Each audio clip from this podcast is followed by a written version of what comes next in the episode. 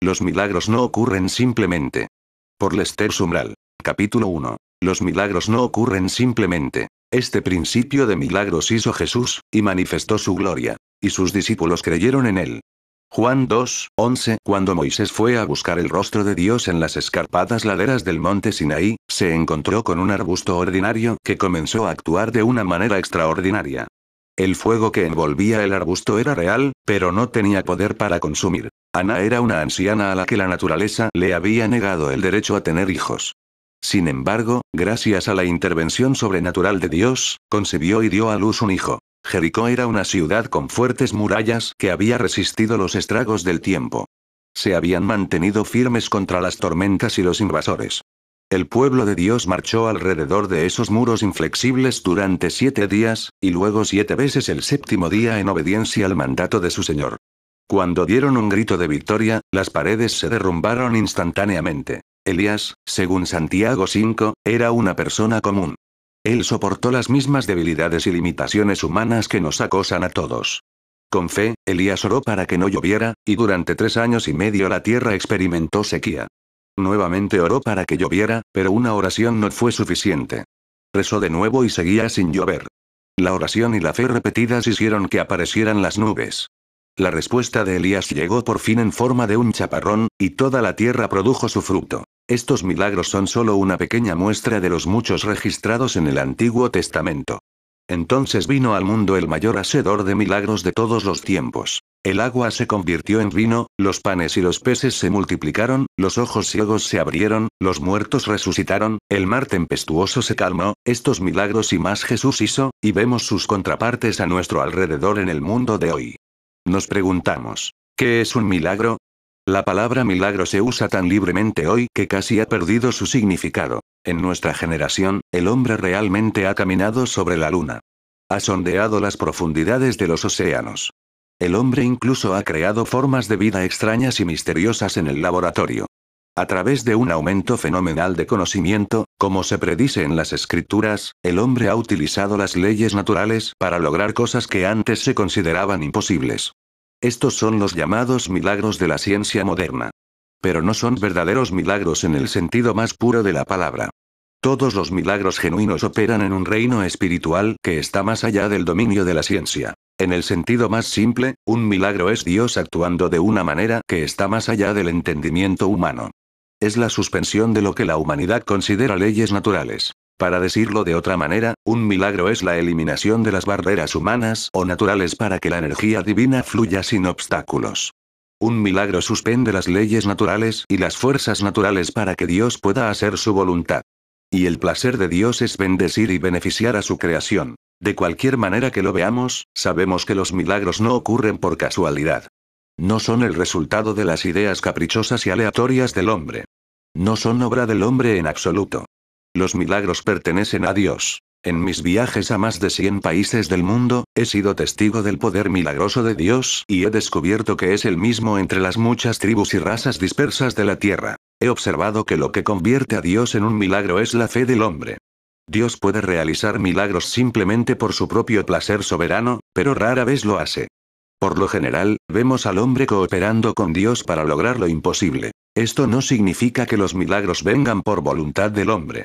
Los milagros son el resultado de la voluntad divina y el aparente hacedor de milagros es simplemente el agente de Dios. Cuando un niño confió lo suficiente en el Señor Jesús para entregarle su almuerzo, por insignificante que pareciera, Cristo pudo producir el milagro de alimentar a miles de personas hambrientas. No hizo falta un camión lleno de panes y peces para alimentar a la multitud hambrienta. Se necesitó todo lo que tenía un niño, más Dios. Supongamos que el muchacho le hubiera dado a Jesús solo cuatro de sus cinco panes de cebada y uno de sus dos pequeños pescados en escabeche. ¿Jesús todavía habría alimentado a la multitud? Ciertamente podría con la misma facilidad los ha alimentado, pero ya sea que él haría es otro asunto. Personalmente, tiendo a sentir que la multitud se habría ido con hambre si el niño le hubiera ofrecido a Jesús algo menos que todo lo que tenía. La palabra de Dios promete que podemos hacer todas las cosas a través de Cristo que nos fortalece. Sin embargo, comprendamos que no podemos esperar hacer todas las cosas a través de Él hasta que primero nos tenga todo. El compromiso total demuestra una fe total. Retener cualquier parte de nosotros mismos es mostrar dudas. Si Dios me ha usado como un canal para su poder obrador de milagros, es porque he hecho ese compromiso total con Él. Nunca he querido las cosas de este mundo. Toda mi vida ha sido entregada como sacrificio vivo para cumplir la voluntad y el propósito de Dios. Cuando compré las estaciones de televisión del SEA Network, representó una inversión de varios millones de dólares. No tenía dinero propio y mi único recurso era la fe en Dios. Dios me dijo, si tienes fe para firmar los contratos, supliré la necesidad. Cuando firmé mi nombre fue un compromiso personal total. Eso fue todo lo que pude hacer. Dios hizo el resto. Si hubiera temido dar ese paso de fe, los milagros no habrían llegado. Donde hay miedo, no hay fe. Miles de clérigos y laicos carecen de la manifestación del poder sobrenatural de Dios en sus vidas porque tienen miedo de confiar completamente en Dios. A lo largo de la Biblia vemos el mismo patrón de una persona que primero encomienda todo al Señor, y luego Dios usa a esa persona para demostrar su poder y gloria. Cuando nos acercamos a Dios y damos un paso por Él con fe, podemos esperar que suceda lo imposible. No, los milagros no solo ocurren. Ocurren cuando, en la confianza de un niño, un hombre se abandona a la voluntad de Dios. Cuando la viuda se encontró con el profeta Elías, solo tenía suficiente aceite y harina para hacer un pequeño pastel. Ella y su hijo esperaban que esta fuera la última comida antes de que el hambre los alcanzara. Tan pequeña sería esa última comida que solo se necesitaría el fuego de dos palos para cocinarla. Pero tampoco como tenía, Elías, el profeta de Dios, le pidió que se lo diera. Eso suena como algunos predicadores, no es así. Pedirle a una viuda pobre lo último que tiene. Pero cuando esa mujer obedeció la voz de Dios, de repente se encontró con su necesidad suplida de manera sobrenatural y abundante durante un período de tres años. Cuando David tuvo fe para estar de pie ante el mamut Goliat sin miedo y para arrojar una piedra pequeña, estaba arriesgando toda su vida. David arrojó la piedra y, mientras lo hacía, Dios la interceptó en el aire y dirigió el pequeño misil hacia el único punto vulnerable del cuerpo del gigante. El enemigo de David cayó muerto a sus pies. Cuando Pedro vio a Jesús caminando hacia él sobre el agua, estaba presenciando un milagro. Como muchos que ven suceder milagros, Pedro inmediatamente deseó experimentar el mismo poder por sí mismo. Quería caminar sobre el agua como Jesús. Qué emocionado debió sentirse Pedro cuando escuchó la voz del maestro invitándolo a salir al mar. Pero, ¿y si Pedro hubiera tratado de caminar sobre el agua solo por fe?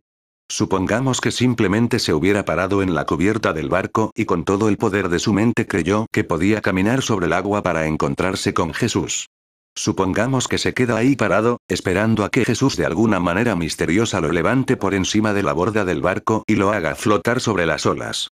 Si Pedro hubiera esperado a que Jesús lo hiciera todo, nunca habría experimentado un milagro. Pero Pedro cooperó con el Señor.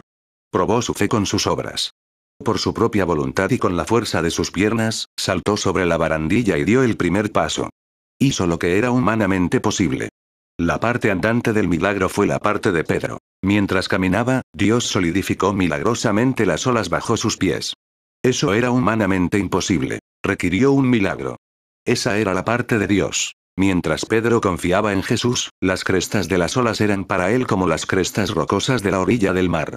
Cuando empezó a pensar, no puedo hacer esto, no pudo. Es fácil para nosotros hoy mirar los milagros que Jesús hizo y decir, sí, pero Él era Dios. No puedo repetir esos milagros, porque soy solo un hombre. Es cierto que Jesús fue y es Dios. Sin embargo, creo que los milagros que realizó durante su ministerio terrenal no fueron realizados como Dios, sino como hombre, a través de la energía del Espíritu Santo. Si los milagros que hizo Jesús se realizaron como Dios, no podríamos imitarlos. No somos divinos. Sin embargo, si realizó esos milagros por la energía y el poder del Espíritu Santo, podemos ver los mismos milagros en nuestras propias vidas porque ese mismo poder está disponible para nosotros. Tenemos el mismo Espíritu Santo. Jesús prometió cuando partió de nuevo al Padre que enviaría otro consolador, su Espíritu Santo. Hechos 1. 8 registra las últimas palabras que Jesús dijo a sus discípulos antes de ascender al cielo. Deliberadamente eligió esta promesa para dejar un zumbido en sus oídos cuando los dejó. Pero recibiréis poder, después que haya venido sobre vosotros el Espíritu Santo. Mediante el poder del Espíritu Santo, los hombres de hoy pueden repetir sus milagros. Jesús dijo, el que cree en mí, las obras que yo hago, las hacer también. Y obras mayores que éstas hará. Porque voy a mi Padre, Juan 14, 12. Es interesante que Jesús dijo que haríamos mayores obras. Para entender eso, debemos darnos cuenta de que una cosa puede ser más grande de dos maneras. Puede ser mayor en amable, o mayor en alcance. Ciertamente, la calidad de los milagros que presenciamos hoy no es mayor que la que hizo Jesús. No puede haber mayor obra en especie que resucitar a los muertos. Pero en alcance, los hombres de hoy pueden superar lo que hizo Jesús. Por ejemplo, a través de la radio, la televisión y la página impresa, predico a más almas diariamente de las que Jesús pudo alcanzar en todo su ministerio. Además, hay varias veces más almas en el mundo de hoy que en el primer siglo.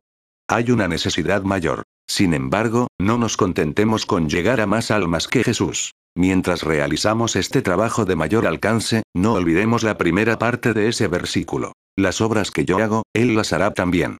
Las obras que hizo Jesús incluyeron 40 milagros demostrativos de señales que se registran en los Evangelios. Juan 20, 30 dice. Muchas otras señales milagros verdaderamente hizo Jesús en presencia de sus discípulos, que no están escritas en este libro. Muchas personas cristianas sinceras pero equivocadas han creído la mentira que dice, los milagros fueron para los tiempos bíblicos, pero no para hoy. Pasan por alto el glorioso tiempo futuro de las palabras de Jesús cuando declaró, estas señales deberá seguir a los que creen. El día más grande para los milagros que el mundo ha visto es el día en el que ahora vivimos.